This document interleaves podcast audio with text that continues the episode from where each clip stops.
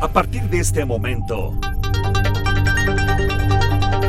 abrimos el tiempo y el espacio para conectar con lo más relevante del mundo musical. Aquí comienza Hoy en la música. Hoy en la música. El podcast de Pepe Ansures. Hola, ¿qué tal? ¿Cómo estás? Me da mucho gusto saludarte en este nuevo capítulo, el número 41 del podcast Hoy en la Música. En este 4 de septiembre viajaremos a 1971, año en que Paul McCartney, junto con su esposa Linda, llegaron al primer lugar con su canción Uncle Albert, Admiral Halsey, del álbum Ram, canción debut para Paul McCartney como solista y que tiene una historia personal detrás.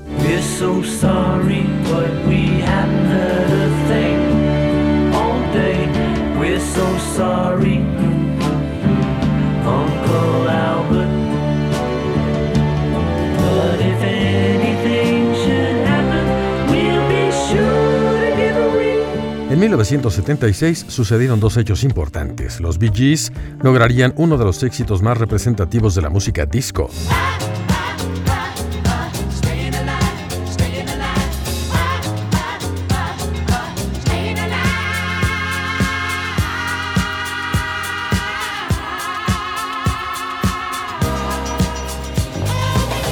Mientras que Fleetwood Mac llegaría por primera vez en su historia al puesto número uno de las listas.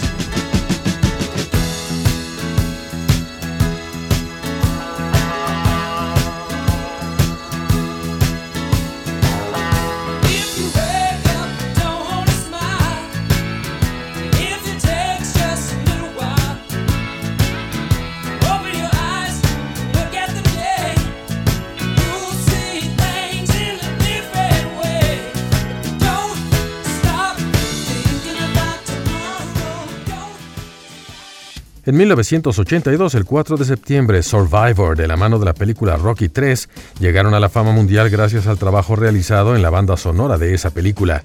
Ese mismo día, The Steve Miller Band y su sencillo Abracadabra comenzaron su estancia de dos semanas en el puesto número uno.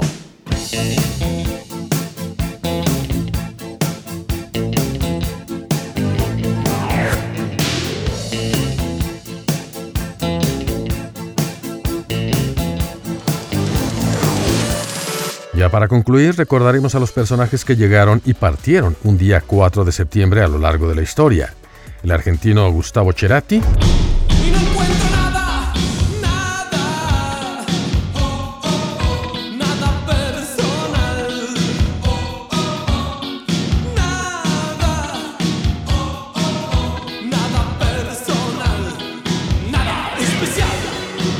Martin Chambers.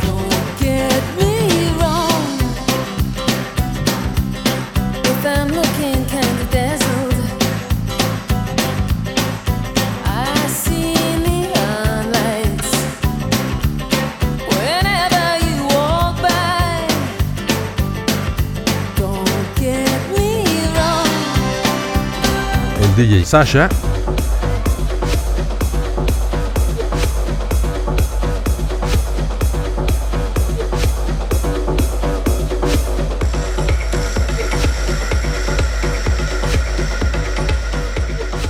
Mark Ranson y Beyoncé. Good morning, Atlantis. This is Beyoncé.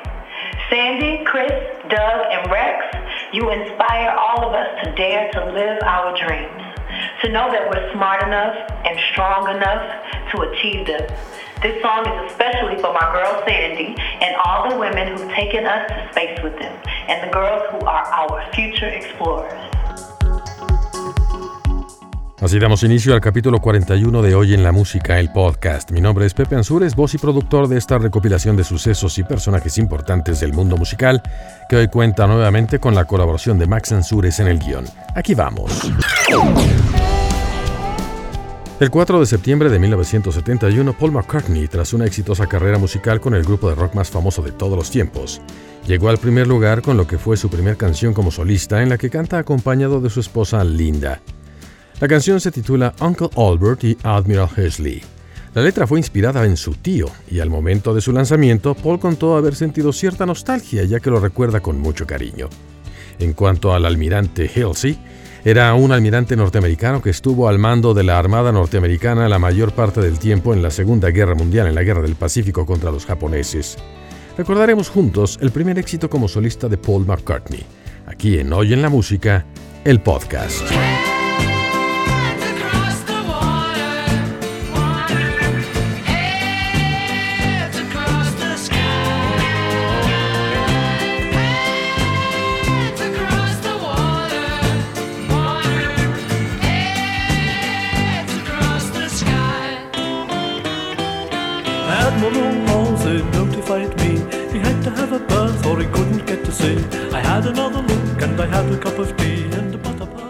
En 1976, Fleetwood Mac se posicionó en el primer puesto de las listas con su álbum homónimo después de un año de su lanzamiento.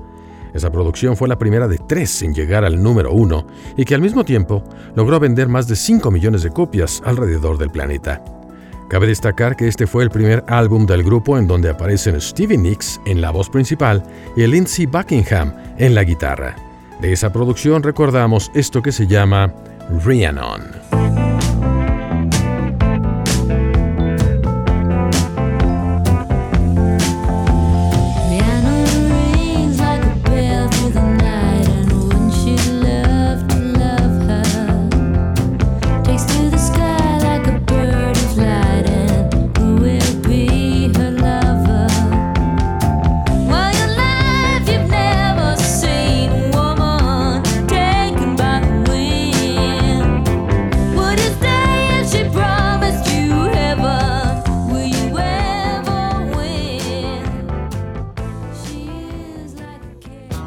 Otro género musical, pero ese mismo día, 4 de septiembre de 1976, los Bee Gees se encargaron de lo suyo al poner por tercera vez una canción en el puesto más alto. En esa ocasión se trató de You Should Be Dancing, que lanzó al grupo como uno de los exponentes de la música disco más importantes de todos y que hasta la fecha sigue manteniendo ese puesto en la historia. Y no solo eso, sino que esta misma canción fue la primera en la que Barry Gibb usó su tan característico falsete que alcanza la tesitura de soprano que a pesar de ser una tesitura femenina, él sí era capaz de alcanzar. Uno de los más grandes éxitos en el género disco que aparece en la película Saturday Night Fever, con la actuación de John Travolta. Esto es You Should Be Dancing. Ellos son los Bee.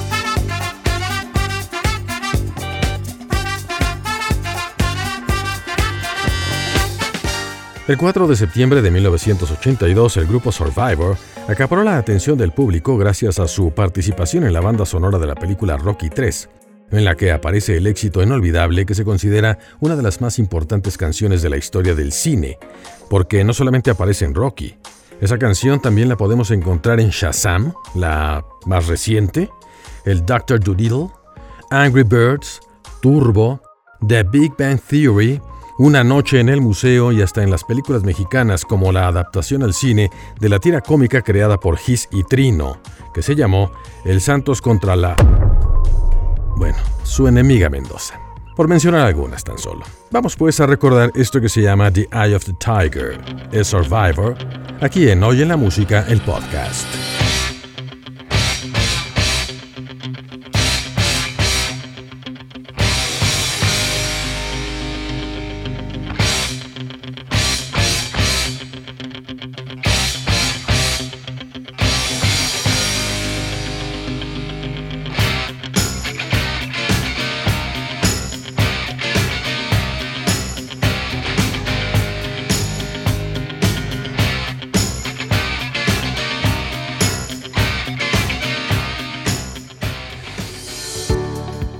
Mismo día, mismo mes y mismo año, 4 de septiembre de 1982, The Steve Miller Band comenzó una carrera de dos semanas en el primer lugar con su canción Abracadabra, que fue su tercera vez en conseguir dicha marca.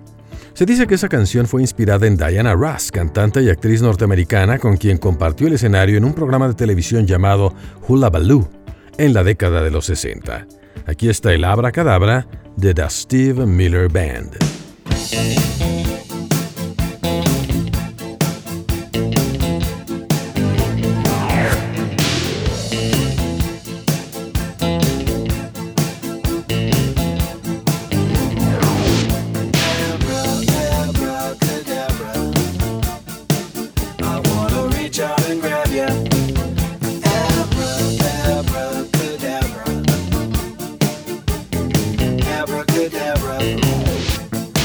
1951 nació Martin Chambers, baterista de la banda de rock anglo-estadounidense llamada The Pretenders, que compartió los escenarios y grabaciones con Chrissy Hind, alcanzando el puesto número uno en 1980 con su sencillo Brass in Pocket.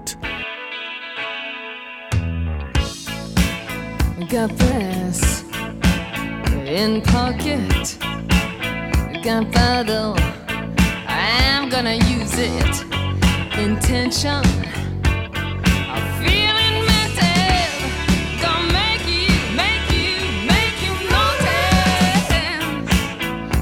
Tres años después, consiguieron el top 5 o el top 5 con Back on the Chain Gang. Ellos son los Pretenders con su éxito de primer lugar.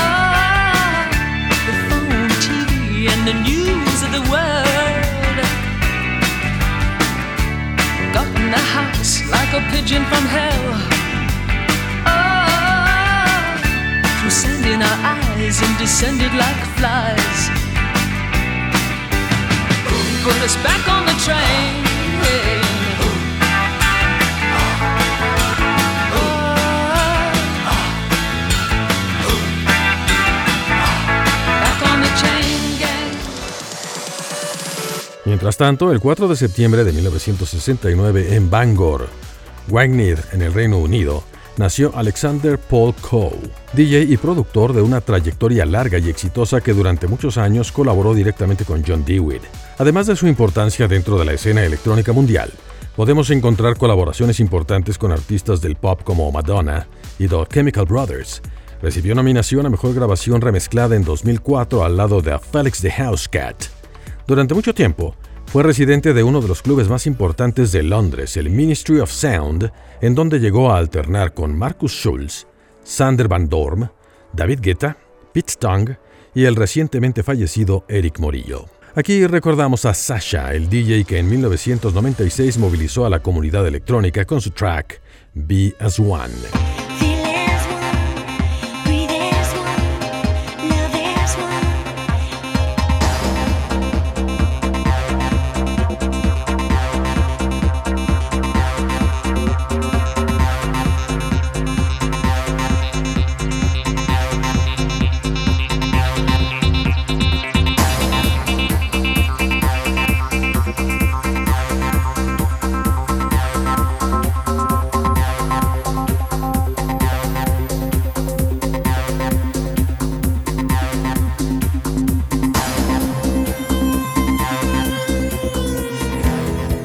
1975, el 4 de septiembre, nació el productor musical Mark Ranson en Reino Unido.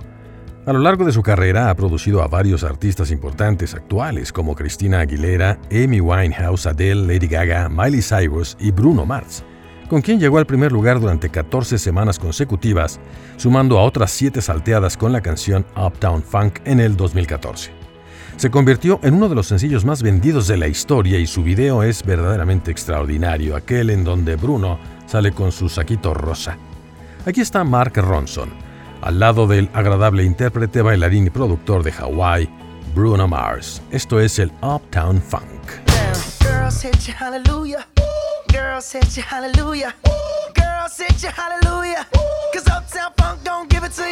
just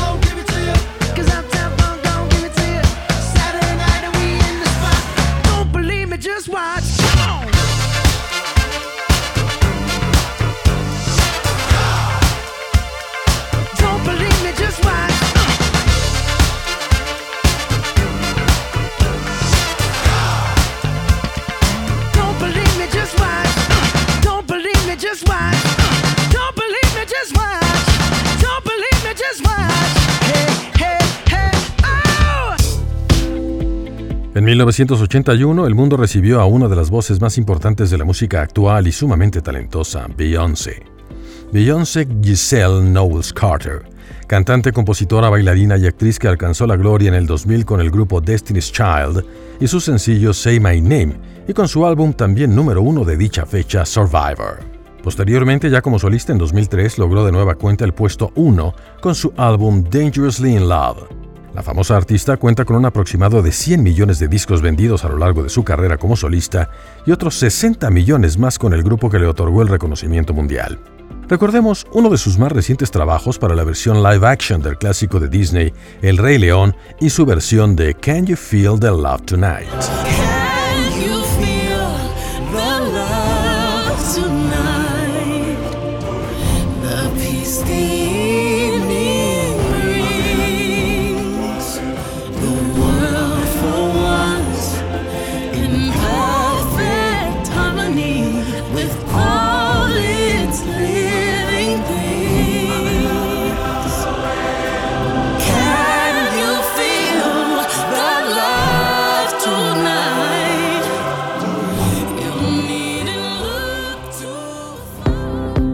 Beyoncé cuenta con 22 premios Grammy, por si fuera poco, es la artista femenina más nominada para dichos premios a lo largo de la historia. Aquí la recordamos con uno de sus más importantes éxitos, esto es The Single Ladies.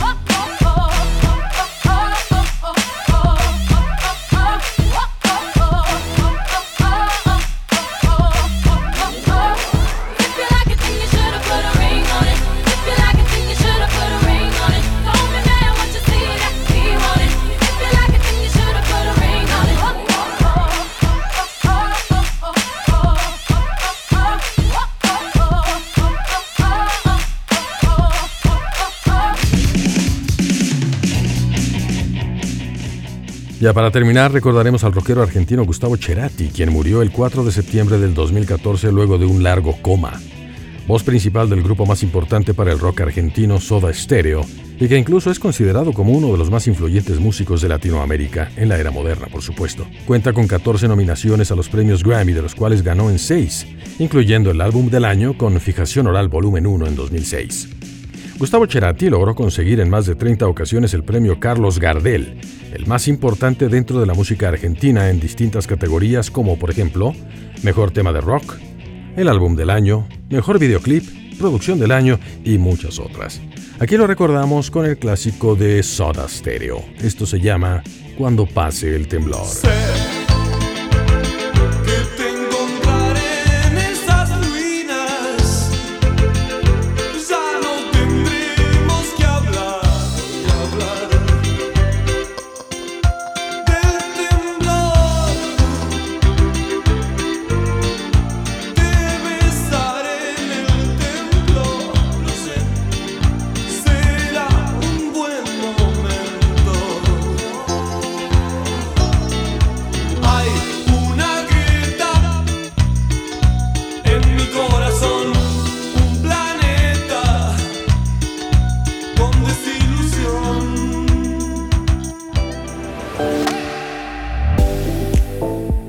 Esto llegamos al final de este cuadragésimo primer capítulo del podcast Hoy en la Música, en donde conviven los más destacados exponentes de esta arte de los más importantes géneros. El correo electrónico de contacto es censuresproducciones.gmail.com en el que puedes enviar tus comentarios y recomendaciones y también, si te interesa de alguna manera tener asesoría en cuanto a la creación de tu podcast propio, es muy fácil. También Ansures Producciones puede ayudarte en ese sentido. Si nos escribes, podemos la verdad, muy fácilmente hacer que tú también suenes en todas las plataformas, en las que, por ejemplo, se incluye Spotify, Anchor, Pocket Cast, Apple Podcast, Castbox y Overcast, en donde encuentras hoy en la música.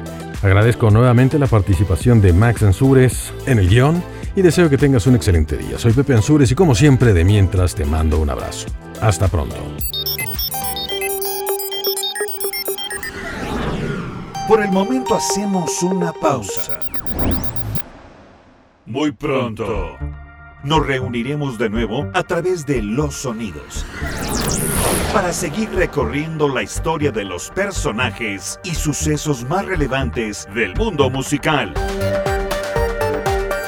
Claro, aquí en Hoy en la Música el podcast de Pepe Ansures.